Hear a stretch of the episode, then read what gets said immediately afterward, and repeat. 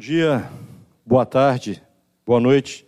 Eu não sei em que hora que tu vai ver essa ministração, ela fica gravada, mas usa dela, não somente hoje, outros momentos também, rever, porque acredite, a gente ora muito antes de estar aqui. Agradeço aos músicos. Samuel preparou umas músicas, uns louvores, uns cânticos mas nós não nos falamos. Ontem à noite eu apenas disse para ele: Samuel, manda para mim as músicas que Deus te falou, eu não vou te mexer, não vou alterar, eu só estou curioso para ver o que, que o Espírito Santo está querendo falar à igreja. E não foi outra minha surpresa, se bem que eu não esperava outra coisa dele, a não ser um fogo dele no WhatsApp dizendo: Bate, eu também estou muito curioso para ver o que o Espírito está falando. Mas eu não compartilhei com ele essa palavra. E você vai me dizer se as coisas estão casadas, se o Espírito Santo está realmente falando à igreja. Mas neste momento eu quero orar contigo. Eu quero muito, eu desejo muito, muito, muito. Falei para minha esposa ontem à noite. Estou até com dificuldade de dormir, Nádia. Não era ansiedade por esse dia. Era desejo que este momento chegasse, para que você sentisse o amor de Deus. Aquele que está precisando, eu já estou orando em nome de Jesus. Aquele que está precisando de um renovo, que receba agora, em nome de Jesus. Aquele que está precisando de um milagre, que receba esse milagre agora, em nome de Jesus. Porque não sou porque eu falo, não é porque cantaram bem ou não cantaram bem, ou se eu vou falar bem ou não vou falar bem, é porque o Espírito Santo de Deus, diz a palavra, assim como a corça anseia pelas águas, suspira pelas águas, assim o Espírito Santo suspira pela tua vida. Aleluia.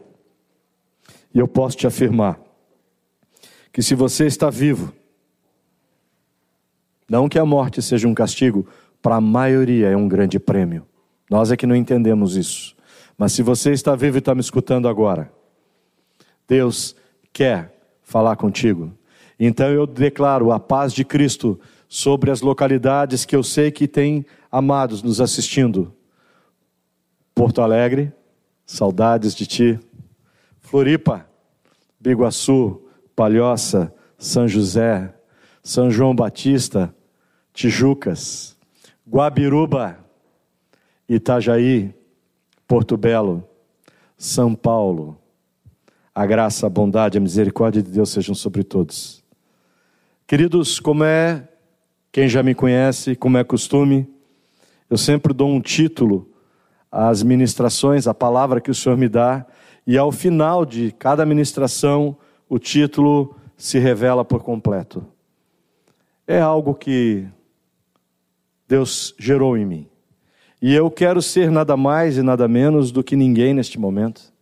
Eu quero que a minha voz chegue com graça até você, que as minhas palavras sejam ungidas pelo Espírito Santo, sejam doces para você. Porque se eu tenho um objetivo, e por óbvio que eu tenho, é apenas de deixar o Espírito Santo, os rios de água viva, passarem por mim, chegarem em ti e te contagiarem de alegria numa renovação de espírito. O título de hoje é uma afirmação, não é uma pergunta. A porta está aberta. Vou repetir. A porta está aberta.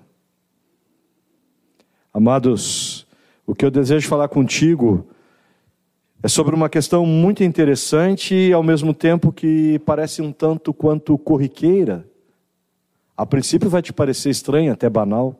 Para mim pareceu, num primeiro momento.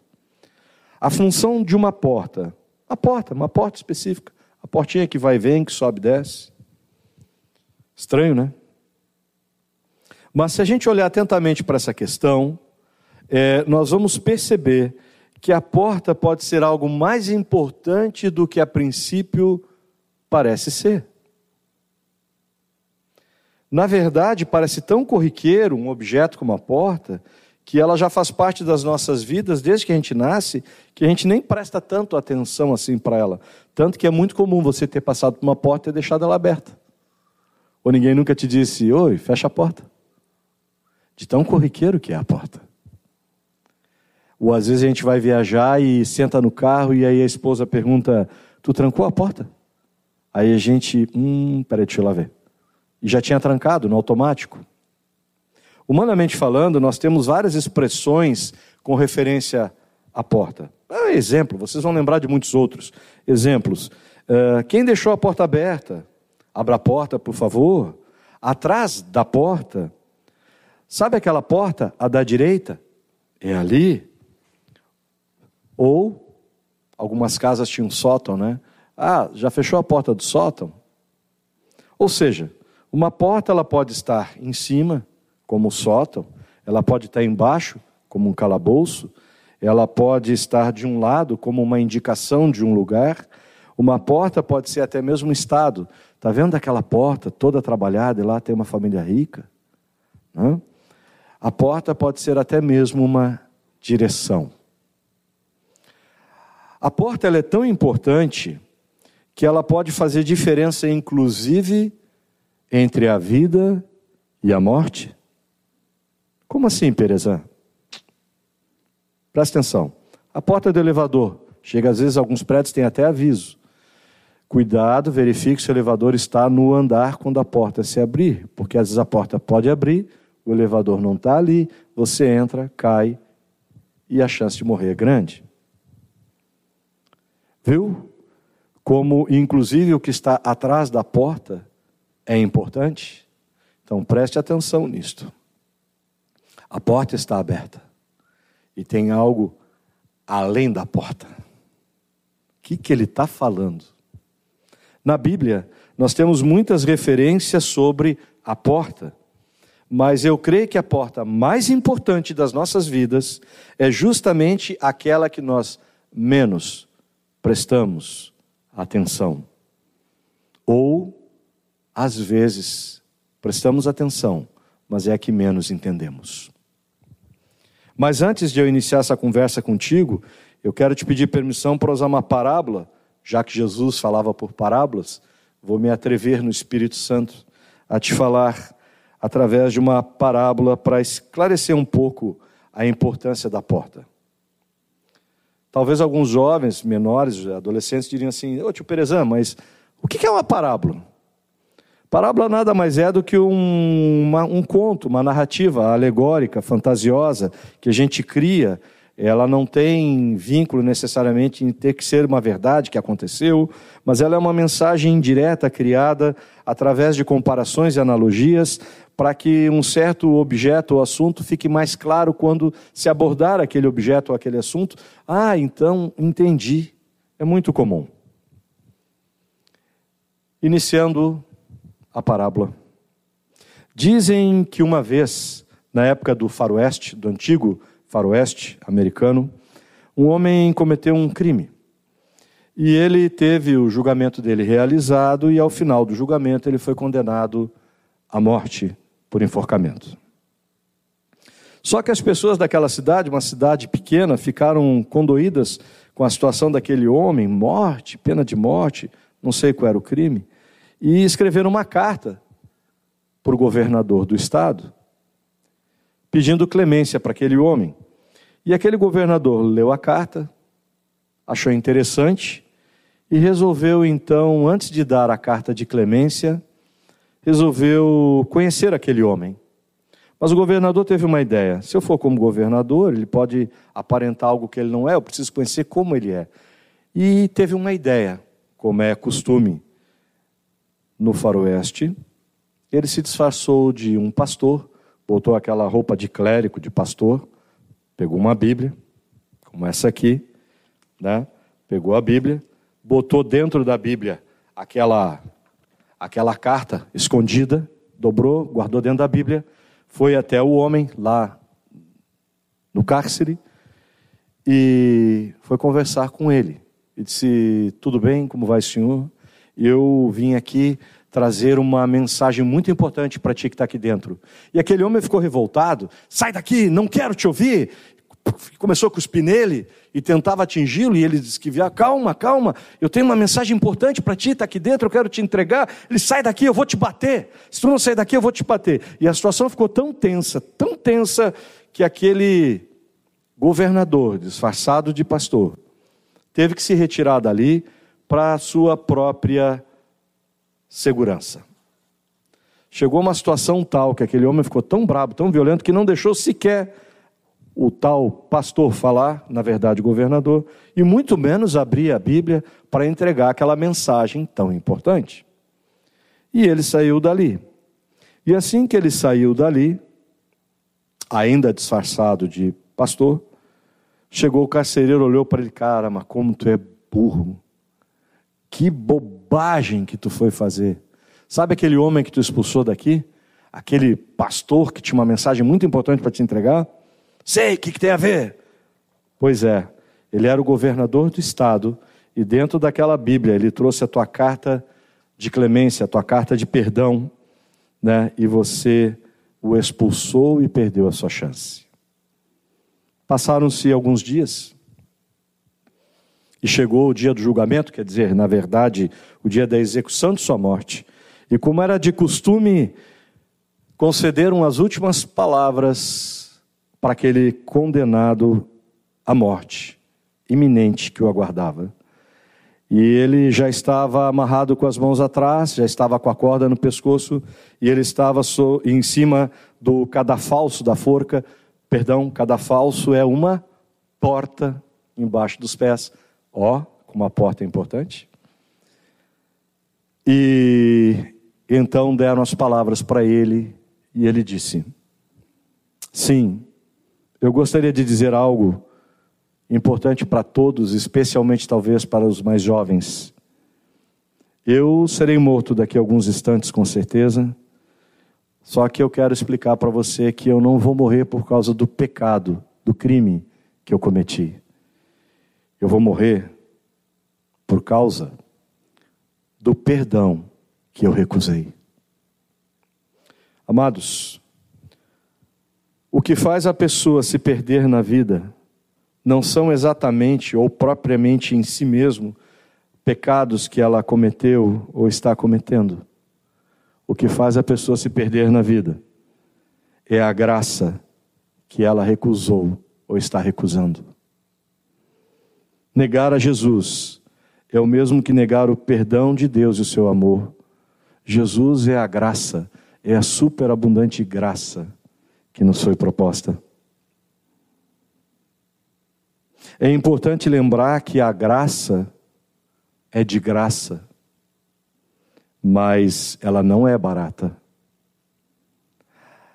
Jesus morreu pelos meus pecados. Os meus pecados mataram um homem na cruz. Só que este homem ressuscitou o terceiro dia, está vivo e prometeu que voltará. Este homem, Rei, Deus e Senhor, absoluto, o nome que está acima de todo nome sobre a terra e abaixo da terra, o nome cujo único nome que importa ser adorado e invocado este nome pode ser traduzido pela graça de Deus. Eu posso inclusive dizer que Jesus é a mão de Deus estendida para nós. Jesus é a minha carta de clemência. Jesus é a minha carta de perdão. A maior manifestação de Deus já feita ao mundo foi Ele ter dado o seu único filho para que o mundo fosse salvo por meio dele. Jesus é o Cordeiro de Deus que tira o pecado do mundo e que nos traz a paz. Jesus é o Cordeiro de Deus que tira o pecado do mundo, Cordeiro, que tira o pecado do mundo, mas em Apocalipse 6 diz, fala sobre a ira do Cordeiro. Aham, uhum, sim, o Cordeiro também pode se irar. Lembra-te de uma coisa: Jesus é o Cordeiro e é o leão. O cordeiro e o leão andam juntos, eles são um só. Eu não escrevi isso, mas enquanto ouvi os louvores, Deus me disse: Te aproxima do cordeiro e conhecerás um leão que vai ser a favor das tuas causas e das tuas necessidades. Jesus é manso com aqueles que o buscam, terrível no meio das batalhas para aquele que o desafia.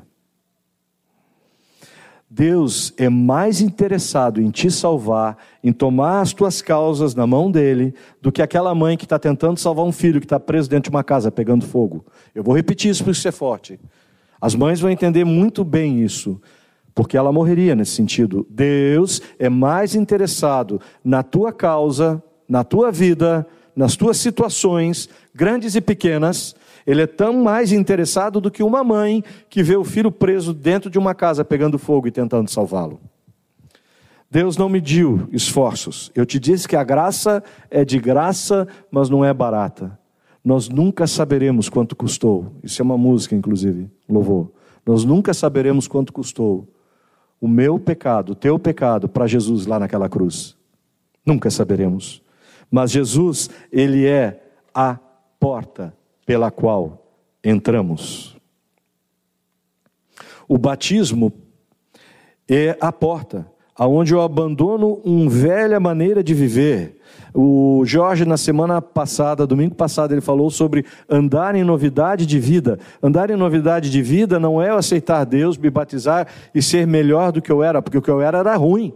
Então você é melhor em ser ruim? Não, é andar numa nova vida é trocar tudo antigo já passou e eis que se fez novo. É uma renovação de vida. É deixar o velho Pierezan para trás e ser o Pierezan de Deus.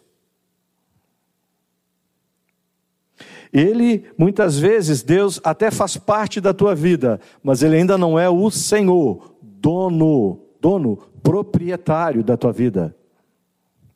No batismo, nós somos enxertados através de Cristo e entramos no reino de Deus. Eis a porta. Eu estava alheio ao reino dos céus. Entrei pela porta, entrei por Jesus e agora eu tenho um puro, novo e santo caminho.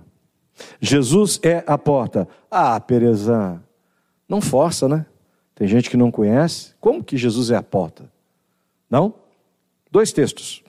Vamos lá. Evangelho de João, capítulo 14, versículo 6 diz assim: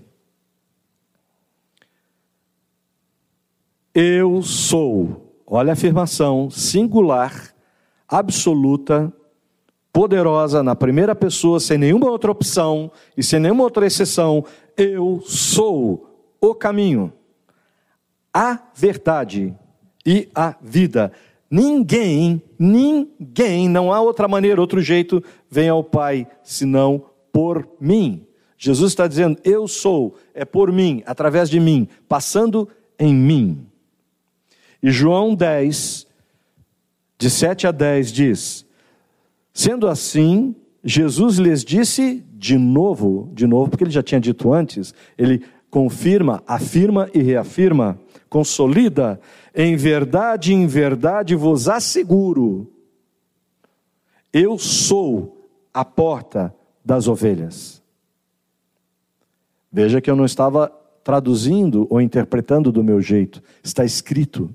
Ele consolida as palavras dele. Em verdade, em verdade, eu te asseguro, eu te afirmo, eu sou a porta das ovelhas. E o versículo 9, ele volta a refrisar: Eu sou a porta, e qualquer pessoa que entrar por mim será salva. Entrará e sairá e encontrará o que? Pastagem. Pastagem aqui reflete a descanso da alma. O mundo pode estar atribulado, o mundo pode estar confuso. Esse Covid aí bagunçou tantas coisas. Mas ele não pode bagunçar aquele que tem a sua esperança, foi cantado aqui.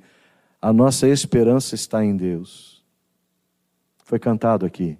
Sabe qual é o teu trabalho? O trabalho mais difícil do ser humano é entregar tudo nas mãos do Pai. Nós somos arrogantes ao ponto de achar que nós podemos fazer algo tem muita gente que prega por aí, né?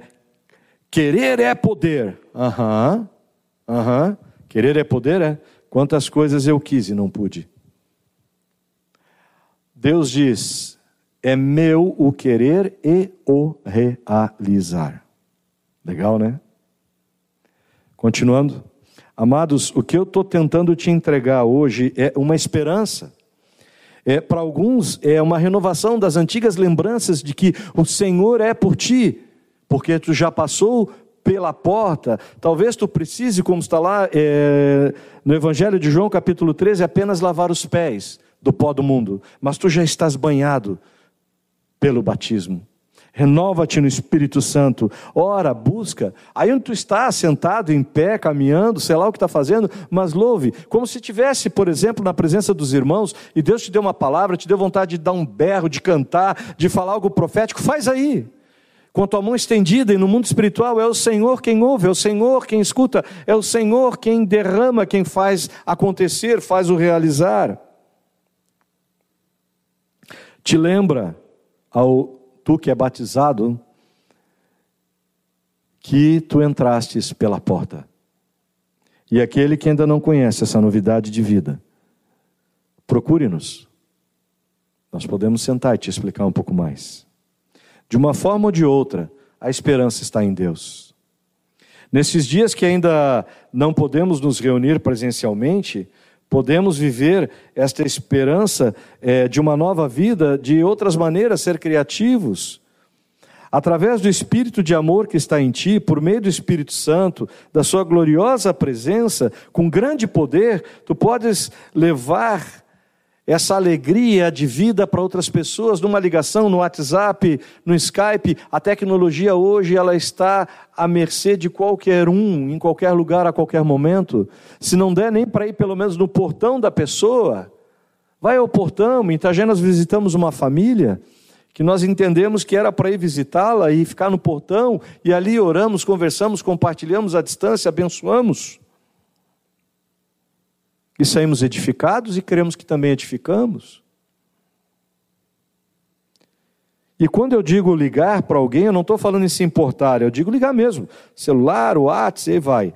Na época da igreja primitiva, irmão, quando grandes sinais eram realizados, é, eles também muitas vezes não podiam estar juntos como a gente acha. A gente tem uma visão muito romântica daqueles dias. Mas o perigo era terrível, não somente de uma perseguição iminente, de ser preso, torturado, queimado vivo, cortado ao meio, como também naquela época haviam leões, lobos, hienas. Haviam perigos, não havia estrada, não havia lâmpada da noite, não tinha carro, ônibus, moto, bicicleta. Tá? A maioria era a pé que se locomovia, distâncias e distâncias, às vezes pelo deserto, para se encontrar com alguém. E isso não os impedia de adorarem a Deus, de louvarem com grande alegria e júbilo, e grandes sinais eram feitos. O cordeiro daquela época, Jesus, é o mesmo cordeiro de hoje. Jesus, ele era o cordeiro, ele é o cordeiro e sempre será o cordeiro. Jesus Cristo, o Rei da glória. Ele está vivo como um leão, pronto para te ajudar, te amparar, te socorrer em tuas necessidades. Ame-o, proclame-o, viva-o. E de fato, estou na última folhinha. Eu queria te chamar a atenção de você derramar mais de Deus através da sua vida. Te esvazia do óleo que há em ti para que seja enchido com óleo novo. Te esvazia do que há de Deus em ti. Ah, mas eu não tenho nada de Deus. Ah, tens. Irmão, irmã, meu querido, minha querida que me assiste, parece que eu posso sentir vocês aqui. Eu queria te convidar a uma situação simples. Põe a tua mão aqui no peito. Põe a tua mão no peito. Te acalma e tenta sentir na tua mão o teu coração batendo um pouquinho. Sente ele batendo. Se no peito não dá, põe a mãozinha aqui na, no gogó que tu vai sentir aqui. Ó. Sente bater. Eu quero te dizer que tu não é uma evolução do macaco. Tu é um desejo de Deus. Que mistério. Um dia nós éramos uma semente dentro do pai e uma outra semente dentro da mãe, que quando se uniram, saiu esta perfeição que é você. O músculo que é o coração, você não manda ele bater ou não manda ele parar. Deus determinou a quantidade de dias que ele vai bater. Quem pode explicar A ciência tenta explicar que é o impulso elétrico através de química, disso, daquilo, mas quem pode explicar como isso iniciou? Se não foi um Deus que pensou, desejou, quis e realizou, como hoje tu estás aí me ouvindo. O que é o ouvido, senão uma membrana que vibra com um som deslocado pelo ar, um nervo leva ao cérebro, decodifica essa vibração e você entende assim, ó, essa frase, ó, Deus é amor. E ele te ama. Glória a Deus. Te inunda de alegria, louva o Senhor, dá um berro onde tu tá. Tira essa vergonha, esse amor próprio que fica se prendendo. Ah, se eu me soltasse aqui, eu não posso, porque isso vai ficar gravado. Deixe os rios de água viva passarem através de ti e derrame disto em outras pessoas. Querem contato direto ou indireto? Músicos, por favor. Aquela. Tem um louvor que quando nós estamos veio assim muito forte e quando começarem a cantar eu quero que tu escute. Para com tudo e deixa essa letra entrar. Se você me ouviu até aqui e sentiu um, um, certo entusiasmo, uma alegria, uma vontade de vibrar ou de chorar, de berrar, de pular, se sentiu em mim alguma coisa que te fez vibrar aí, eu quero que tu creia que isso não vem de mim, mas é Deus que está em mim e em ti. E aquele Deus que ainda não está em ti, ele quer entrar. Deixa Jesus entrar. A minha vida consiste em buscar mais do Pai Eterno e de, de tentar, assim, ao máximo, passar mais dele e menos de mim. Irmão, seja um só com Deus. Onde tu estiver, como tu estiveres, tu nunca estás só, nunca, nem agora, nem jamais estarás só. Porque Jesus disse que todo aquele que vier a mim, de modo algum eu o negarei. Deus te ama tanto que Ele estendeu a sua maravilhosa e poderosa mão para ti, através de Jesus. A mão de Deus continua estendida para ti. Aleluia! Ela nunca foi recolhida. Jesus voltará e até que ele volte, a mão de Deus continua estendida para ti. Isso é amor, misericórdia, isso é graça sobre graça e superabundante graça, que é para qualquer um que o quiser e o aceitar. Sinceramente, eu te amo muito. Te lembra? O título? Cadê? A porta está aberta? Não deixes passar esta oportunidade. A porta ainda está aberta. Que o Senhor fale contigo em nome do Senhor poderoso Jesus Cristo, o Rei da Glória, o Cordeiro e o Leão.